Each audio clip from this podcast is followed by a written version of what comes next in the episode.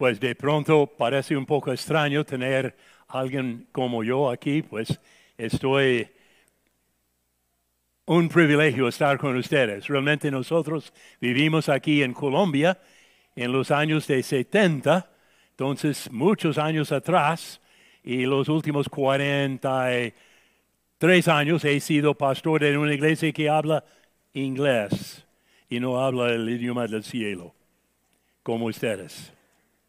Pero entonces tienen que orar por mí, pues que puedo hablar en lenguas en estos momentos ahora y comunicar la palabra de Dios.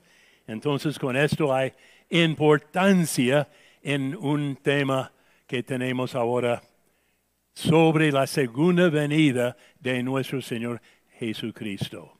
Entonces vamos a orar antes o después de leer la palabra de Dios.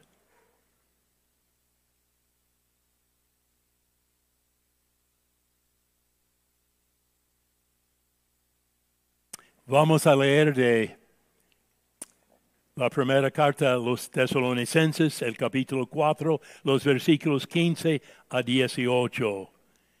Dice la palabra viva, la palabra con la autoridad de Cristo mismo, por lo cual les decimos esto, por la palabra del Señor, que nosotros, los que estemos vivos y permanezcamos hasta la venida del Señor, no predecimos a los que murieron o durmieron, pues el Señor mismo desciende del cielo con voz de mando, con voz de arcángel, con la trompeta de Dios, y los muertos en Cristo se levantarán primero. Entonces nosotros, los que estemos vivos, que permanezcamos, seremos arrebatados juntamente con ellos en las nubes al encuentro del Señor en el aire. Así estaremos con el Señor siempre. Por tanto, confórtense unos a otros con estas palabras. Es la palabra de Cristo por medio del apóstol Pablo. Gracias, oh Señor, que tenemos la bella palabra tuya por medio del apóstol Pablo. Ayúdenos, oh Señor, a entender que tu palabra es una palabra sencilla, profunda y una palabra muy clara que tenemos delante de nosotros. Te doy gracias, oh Señor, por esta congregación los pastores, la predicación de ellos. Qué bello cantar juntos de la segunda venida de Cristo Jesús. Ayúdenos, oh Señor, en estos momentos juntos experimentar tu presencia, algo de tu gloria, algo de tu poder de la segunda venida de nuestro Señor Jesucristo. Amén. Realmente, ese énfasis que tenemos hoy es algo tan importante en la iglesia primitiva.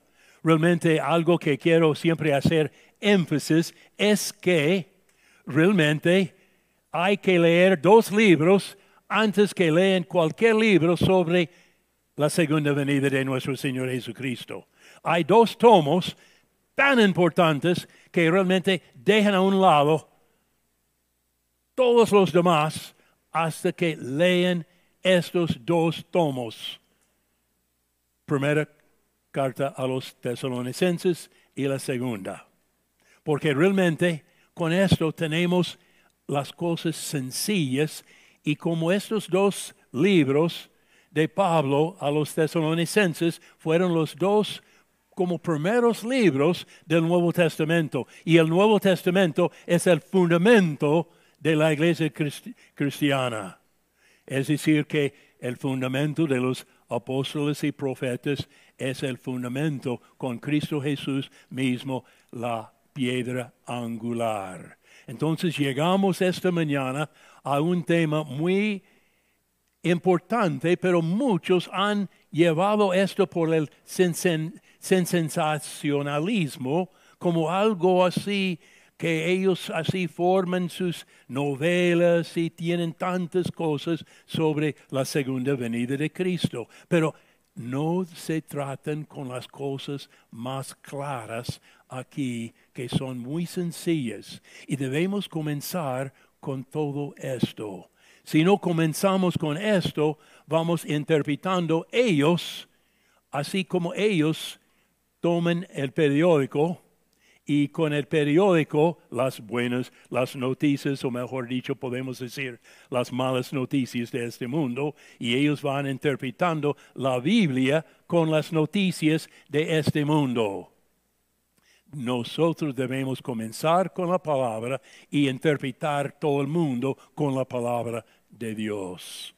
Entonces con esto ya llegamos a esta palabra tan importante y como el lema apostólico dice, no ir más allá de lo que está escrito la palabra de Dios. No ir allá con las novelas, no ir allá con las curiosidades de los hombres, así cosas que no están en la Biblia.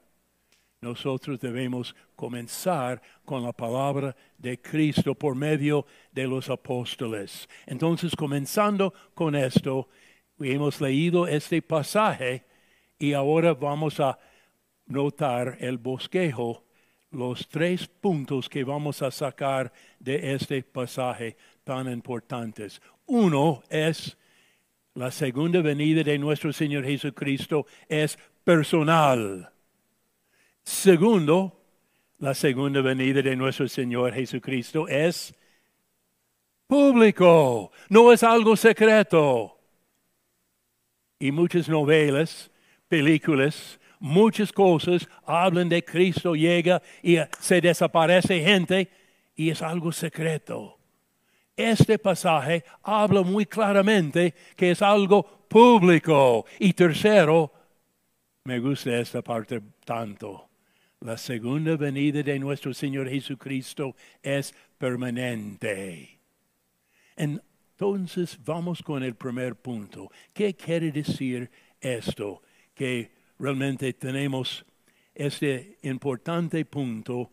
La segunda venida del Señor es personal. Dice, el Señor mismo desciende, se manifieste del cielo. ¿Quién es Él? Recuerden que Él es el creador de todo lo que hay. No hay ni, ni una sola cosa que fue creada, que fue creada por otra persona. Cristo mismo es el creador de todo, de todo. Todos nosotros, todas las cosas de la, del universo, las galaxias grandes, las estrellas, todo.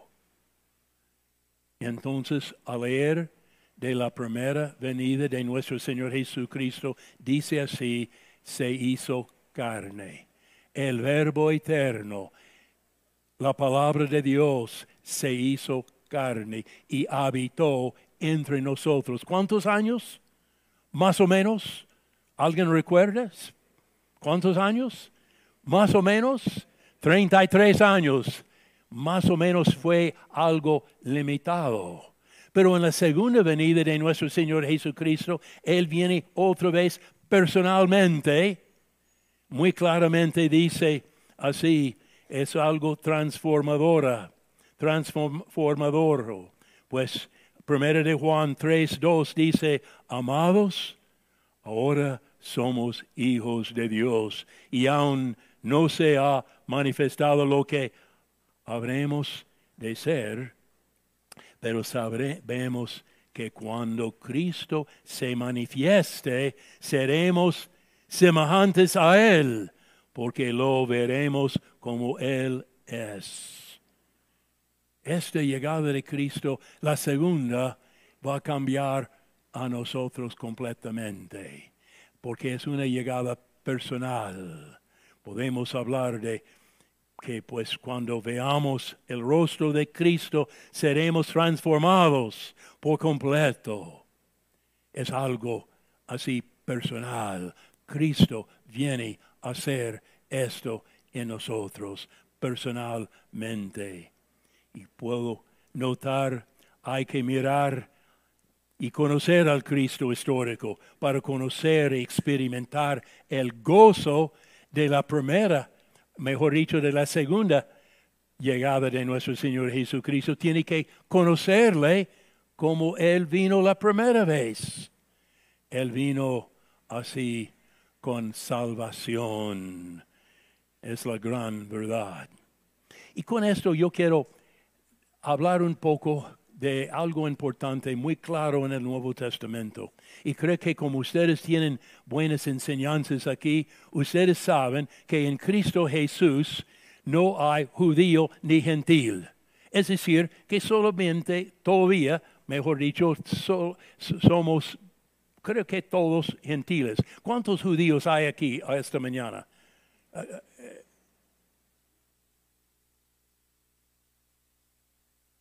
Gentiles somos, pero nosotros debemos reconocer que somos uno con los judíos y Dios ha tenido su pueblo judíos a través de los, los siglos y realmente somos uno con ellos.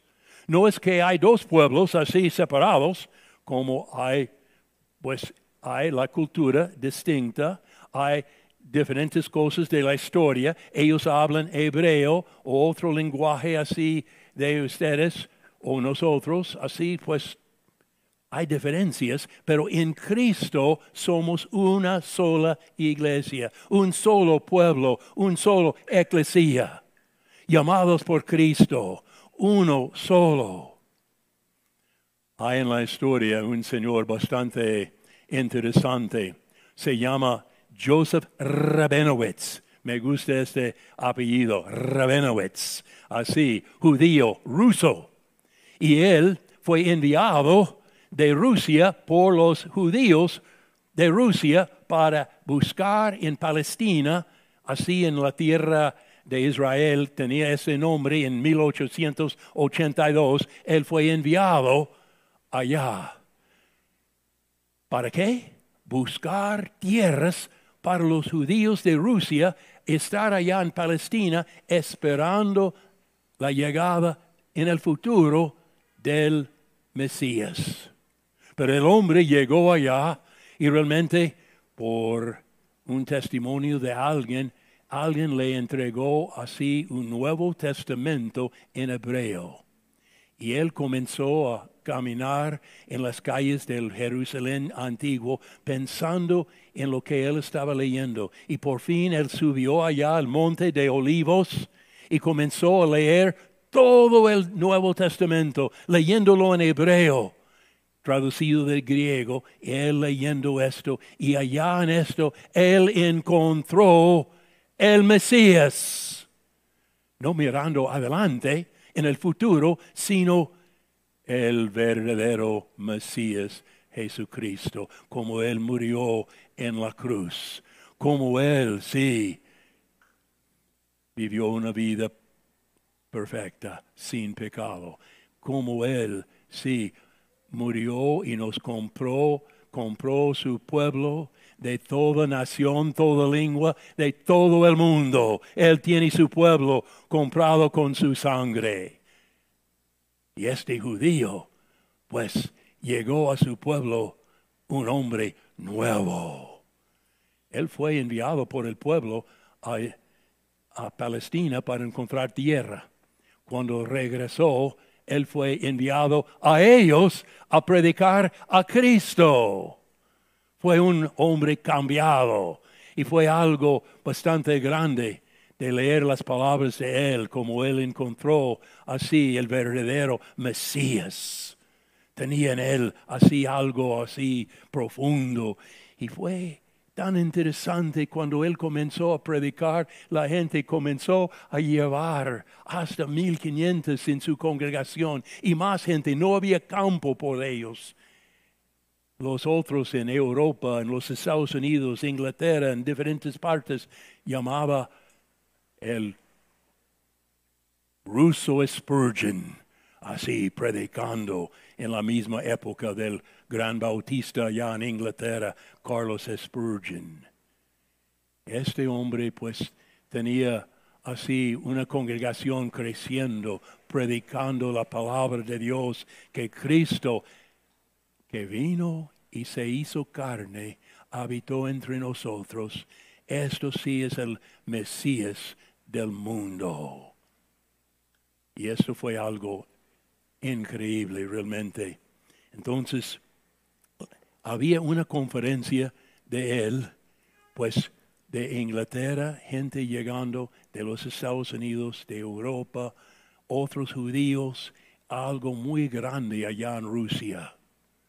Y en esta conferencia él dio una, una parábola, quizás podemos decir, algo que él dio para ilustrar cómo es el asunto que debemos no ir mirando adelante, sino atrás. Entonces escuchen esto con las palabras de Rabenowitz mismo. Es una ilustración de él llamada para la parábola de la rueda. Él dice así, algunas personas tontas iban en un carro de cuatro ruedas. Recuerden, ese es 1882, que significa un carro de cuatro ruedas, es distinto que ahora. De repente el carro se movía con dificultad, así que miraron y descubrieron que faltaba una rueda. Uno de los hombres tontos bajó y corrió adelante en busca de la rueda que faltaba. A todos los que vio dijo, hemos perdido una rueda. ¿Has visto una rueda? ¿Has encontrado una rueda? ¿Rueda? Un hombre sabio al fin, al fin le dijo, estás mirando en la dirección equivocada. En lugar de mirar adelante buscando tu rueda, debes, debería mirar hacia atrás. Y Rabinowitz explicó, este es exactamente el gran error de los judíos han estado cometiendo por siglos.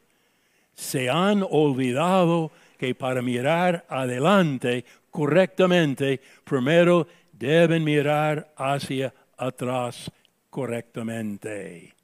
Yo digo que hoy día hay entre evangélicos, entre gente que saben algo de la Biblia, pero están mirando tanto adelante y no han conectado con el Cristo de atrás. El Cristo que había venido con el propósito de salvarnos y darnos vida eterna. Entonces, no olvides, para mirar adelante correctamente, deben mirar hacia atrás correctamente.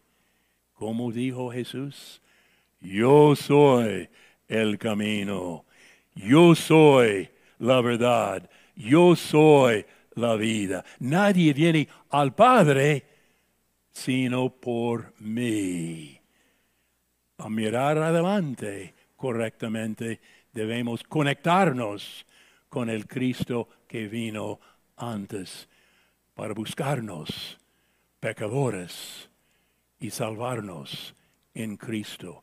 Jesús, Jesús, Jesucristo mismo, mismo viene de la misma forma en que se fue físicamente y en persona. Amén. Segundo, y esto sí es importante porque va contra muchas de esas novelas que hemos encontrado en nuestros días. El hombre que, los autores de estas novelas, no voy a nombrarlos porque no quiero entrar en esto, de pronto han leído esto y no estoy tratando de criticar a alguien en particular, sino todo el concepto de ir así con cosas de la imaginación sobre la segunda venida de Cristo. Debemos mirar lo que es claro en la Biblia y interpretar lo que es oscuro con lo que es claro. Entonces el segundo punto es la segunda venida del Señor es pública. No es algo en secreto. Ellos, muchos de estos que hablan de cosas tan raras y, ah, pues, eh, como digo yo, así cosas sensacionalistas, así, ellos así hablan que realmente eh, uno va en un avión, el piloto es cristiano y él va así en el avión y de, de repente se fue.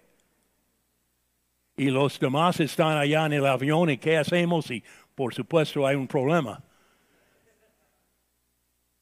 Pero realmente no es nada de esto en la Biblia. Lo que vamos a encontrar no es algo secreto, no es que desaparece la iglesia. Tenemos algo muy claro aquí que la segunda venida de Cristo es público.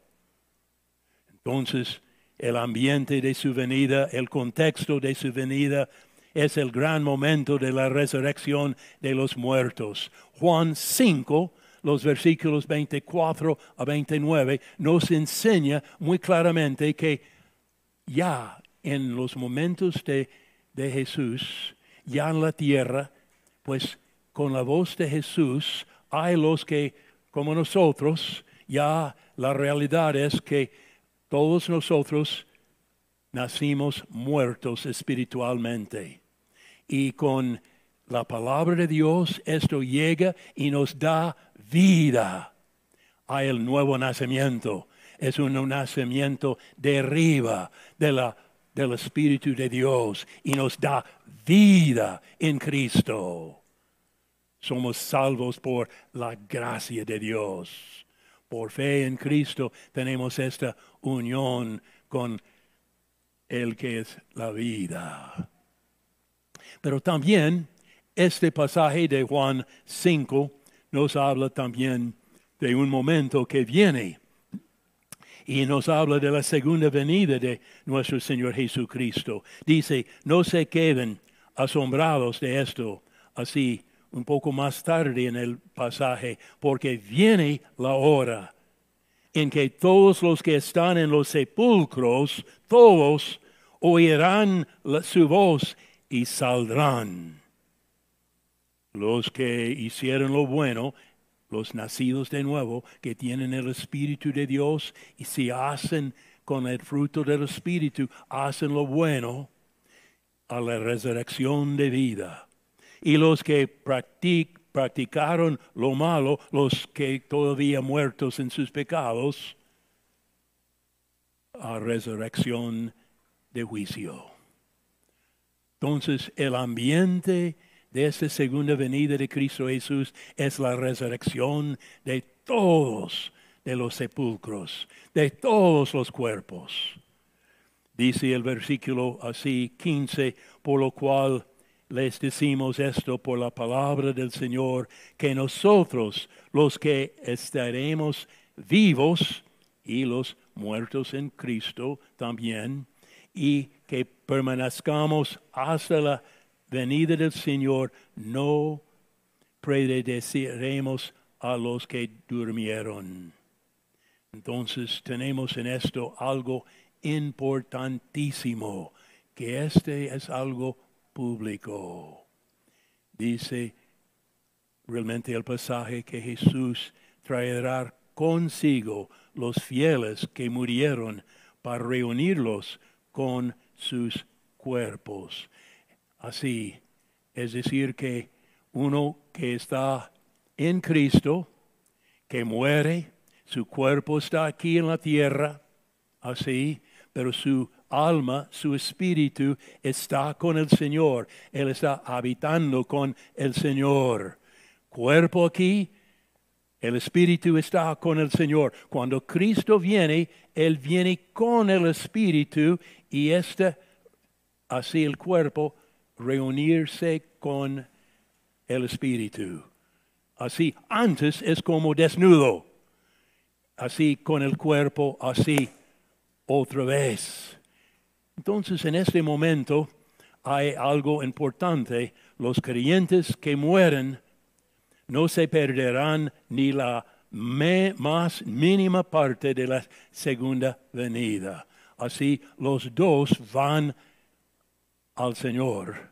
En esto ya llegamos al punto B. No sé cómo va el bosquejo allá, el llamamiento público, el versículo 16, pues tenemos el Señor mismo desciende del cielo con voz de mando, con voz de ángel y con la trompeta de Dios, y los muertos en Cristo se levantarán primero. Notar en el versículo 16 cosas tan claras, tan sencillas, que ustedes pueden notar esto así. Primeramente, el grito del Hijo de Dios resuena, resuena por todo el universo. Es algo así de poder. Resuena en todo el cosmos la voz de mando. Todos seremos transformados con esta voz. Esto sí es la gran esperanza. Segundo, la voz del arcángel. Dice en Mateo 24, 31, y él enviará a sus ángeles con una gran trompeta, reunirán a sus escogidos de los cuatro vientos, desde un extremo de los cielos hasta el otro. Y habla aquí de la trompeta de Dios. En un momento, en un abrir y cerrar de ojos, a la trompeta final, seremos transformados. Es algo muy claro, muy sencillo, algo que podemos notar los puntos, el grito del Hijo de Dios, la voz y la trompeta. Puede ser más público que esto, esta voz y la trompeta y los ángeles así, así todo este momento de la resurrección de todos. ¿Secreto? No, Señor, es público. Y algo ahora, el versículo 17.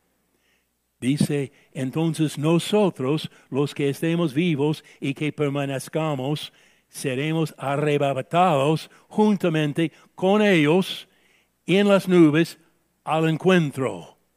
En una palabra importante, al encuentro del Señor en el aire. Esto es algo que, que debemos notar con cuidado. Todos juntos, simultáneamente, juntos con ellos, es decir, los vivos y los muertos juntamente y tenemos algo en esto como podemos poner como título sobre ese mensaje de Pablo, dando la bienvenida al gran rey. Esta palabra, al encuentro en el griego, es una palabra que encontramos nada más que tres veces en el Nuevo Testamento. Aquí significa que uno sale a encontrar el gran rey. Él viene. Es glorioso. El gran rey. Los muertos, los vivos, todos los santos a recibirlo. Algunos han dicho, pues, a ir allá y ir a otro planeta, otro lugar, algo extraño. Pero no, Él viene. Importantísimo la recepción real encontrarnos con el Señor en el aire al encuentro. Entonces encontramos esta palabra, ustedes recuerdan esta parábola de nuestro Señor Jesucristo, de las, de los, o mejor dicho, de las diez vírgenes, pues allá en Mateo, pues cinco preparadas, sabiduría, cinco no preparadas, entonces, por fin, cinco salen al encuentro. Esta misma palabra, al encuentro con quién? Con el novio. Para ir a otro lugar, no. Ellas con él, dice el pasaje, entraron a las bodas del Cordero, o, perdón, a las bodas. Nuestro Señor Jesucristo, Él viene a entrar con las bodas del Cordero. Él viene acá. Algo tan bello realmente. La otra parte donde encontramos esta palabra es en Hechos 28. Así, Hechos 28, el versículo 15, Lucas, aquí encuentro de la iglesia en Roma, del apóstol Pablo, con el médico, autor también del Evangelio de Lucas, pues Pablo estaba llegando a Roma. Dice, al tener noticia de nuestra llegada, Lucas escribe, los hermanos vinieron desde allá al encuentro, a recibirnos hasta el foro de Apio. Y así, ¿cómo tenemos el asunto? Es que ellos, escuchar que ellos estaban acercándonos como un VIP, alguien, una persona importante, pues ellos salieron a recibirlo.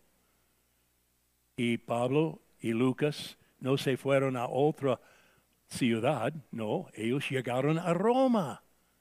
Ese fue a recibirlos. Y nosotros tenemos lo mismo en este pasaje, que los que ya están en los sepulcros, muertos, pero en Cristo, así con los que ya viven, que todavía viven, los dos van a recibirlo en el aire.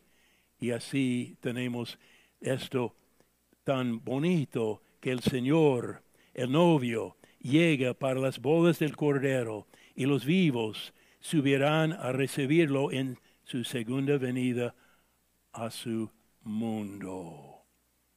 Yo pregunto, ¿necesitamos más información sobre la segunda venida de Cristo?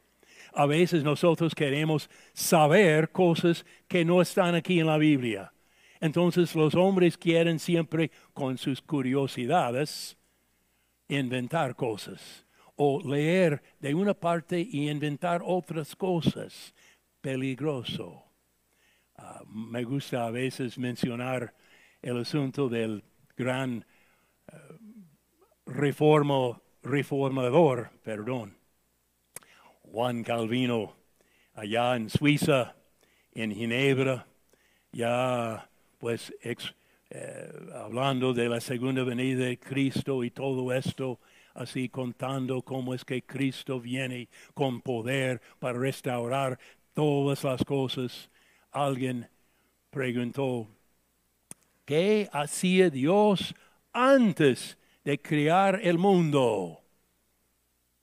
Y Calvino dijo, pues, ni tengo idea, pero quizás casi como algo chistoso, pero que pega, quizás Dios estaba creando el infierno para los curiosos. Y nosotros debemos tener cuidado, no ir más allá de lo que está escrito y interpretar lo oscuro con algo que es muy claro. Entonces, sí podemos entender más y más las escrituras pero no tomando así libertades de ir más allá de lo que está escrito en las sagradas escrituras. Entonces, yo creo que tenemos con este versículo el versículo más ruidoso en toda la Biblia. Trompeta de Dios, voz de arcángel. Y sí, esto sí, la voz del Señor Jesucristo que resuena por toda la creación. Llegamos al tercer punto ahora.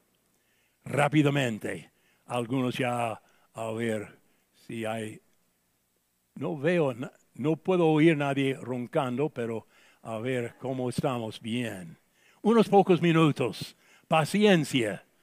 Ese tercer punto la segunda venida del Señor es permanente. La primera vez que Él vino por 33 años, limitado. Y Él vino así en la pobreza. Él vino así vivir su vida así prácticamente escondido. Y murió en la cruz. Hay la resurrección, la ascensión a la diestra de su Padre, orando por nosotros ahora. Pero todo esto esperando algo. la segunda venida de nuestro Señor Jesucristo. Él viene, Él viene. Es algo glorioso. La primera venida fue por un tiempo limitado en oscuridad, pobreza y la cruz. Pero la segunda, la segunda venida dará empiezo, dará realidad a un reino sin fin. Todo el Antiguo Testamento nos hablaba de un trono para toda la eternidad del Mesías. Así, de un templo, así para la presencia de Dios en toda la creación. No es así que estamos buscando ahora otro templo. Jesucristo es el templo final. Cristo Jesús y su iglesia somos los judíos y gentiles de todo lenguaje, lengua, nación, pueblo, somos el templo final para la gloria de Dios. No hay que construir otro templo y eh, sacrificios. Cristo es el sacrificio final, glorioso y Él es el templo en lo cual que somos parte con Él. Permanente. Él edificará casa a mi nombre y yo estableceré el trono de mi reino para siempre, dice el profeta Samuel. Otra vez en Hebreos 12, 28, un reino que es inconmovible. Y dice el versículo 17 de nuestro texto así, estaremos con el Señor. ¿Cuánto tiempo? Siempre. Entonces, esto es el gran promesa de toda la Biblia. Realmente es que el Señor nos prometió que Él iba a estar con nosotros como nuestro Dios y nosotros estar con Él como su pueblo. Nosotros en Cristo. Así es. Permanente, permanente, permanente. Entonces con esto, pues Apocalipsis 21.3 dice, entonces oí una gran voz que decía desde el trono, el tabernáculo de Dios está entre los hombres y Él habitará entre ellos. Y ellos serán su pueblo, y Dios mismo estará entre ellos. Está hablándonos del cielo nuevo y la nueva tierra así como juntos. Algo glorioso, el cuadro global. Nosotros debemos leer toda la Biblia con este concepto de que sí, hay la creación que Dios ha hecho de todas las cosas buenas. En, todo, en, manera sobre así todo esto, Él dice, todo es bueno.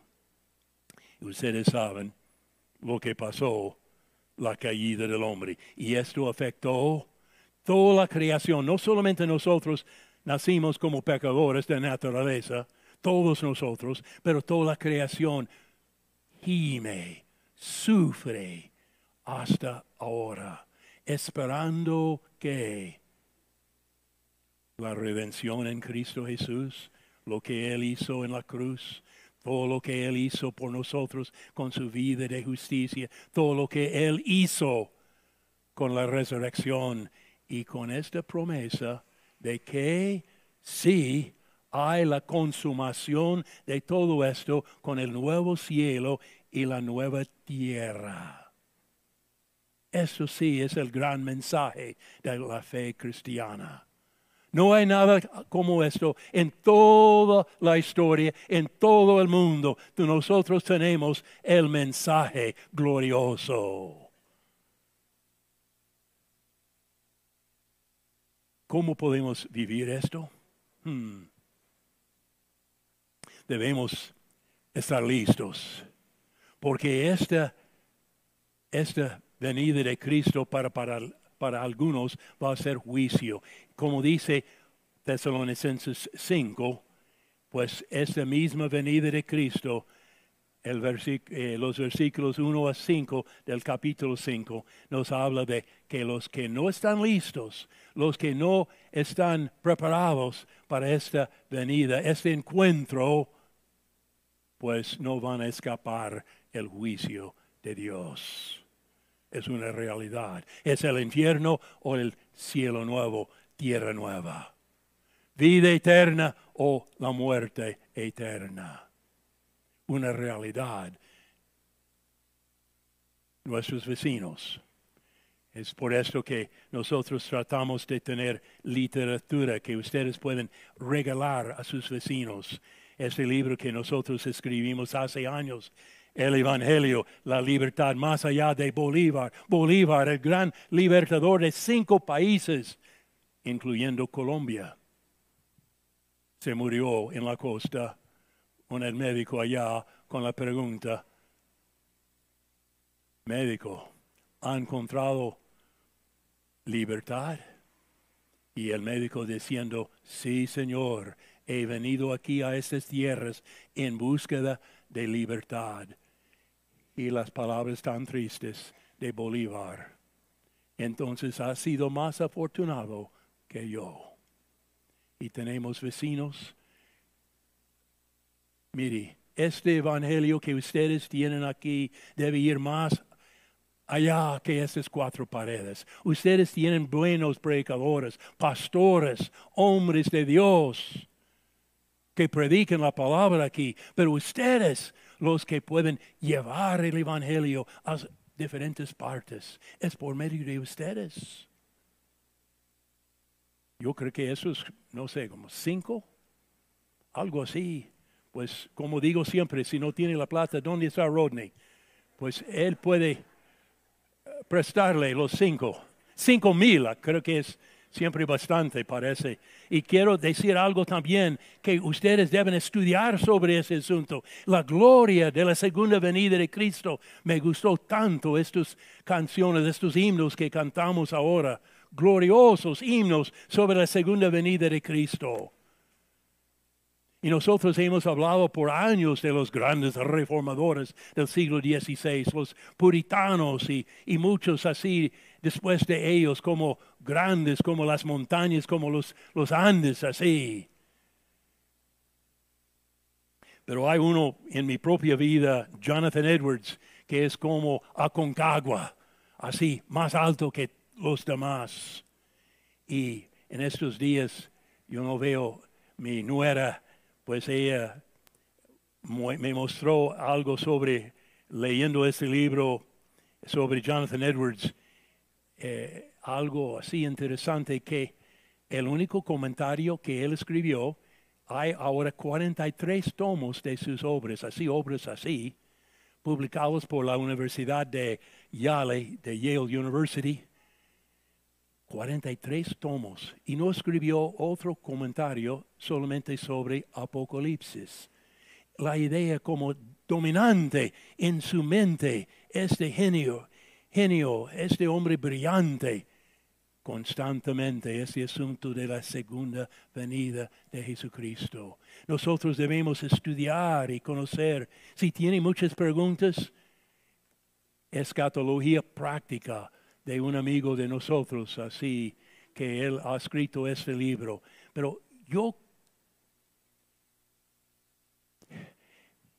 el mensaje es que nosotros tenemos el mensaje más importante del mundo. Solamente tenemos esta promesa de Jesucristo, el resucitado.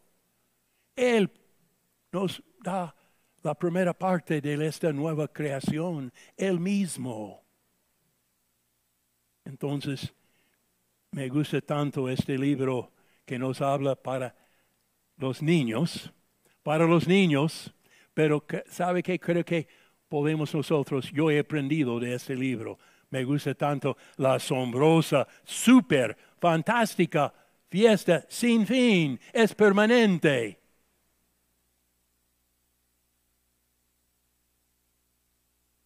Eso es escrito por Johnny Eric Sentada, que más de 50 años ha estado en una silla de ruedas. Y para mí es algo interesante que ella escribe al final del libro, yo vivo en una silla de ruedas y estoy esperando con ansias el maravilloso día de nuevos cielos y nueva tierra, cuerpos nuevos. Recuerden, si vamos a mirar correctamente adelante, debemos primeramente mirar correctamente atrás. Debemos tener primeramente esta bella unión con Cristo de amor. Unión con Él, primeramente para mirar adelante correctamente. Tiene esta unión con Cristo, no importa si tiene 77 años o tiene, ah, los niños están en otra parte, 16 años. Esta unión con Cristo es esencial para mirar correctamente al futuro. Oremos las cosas existen.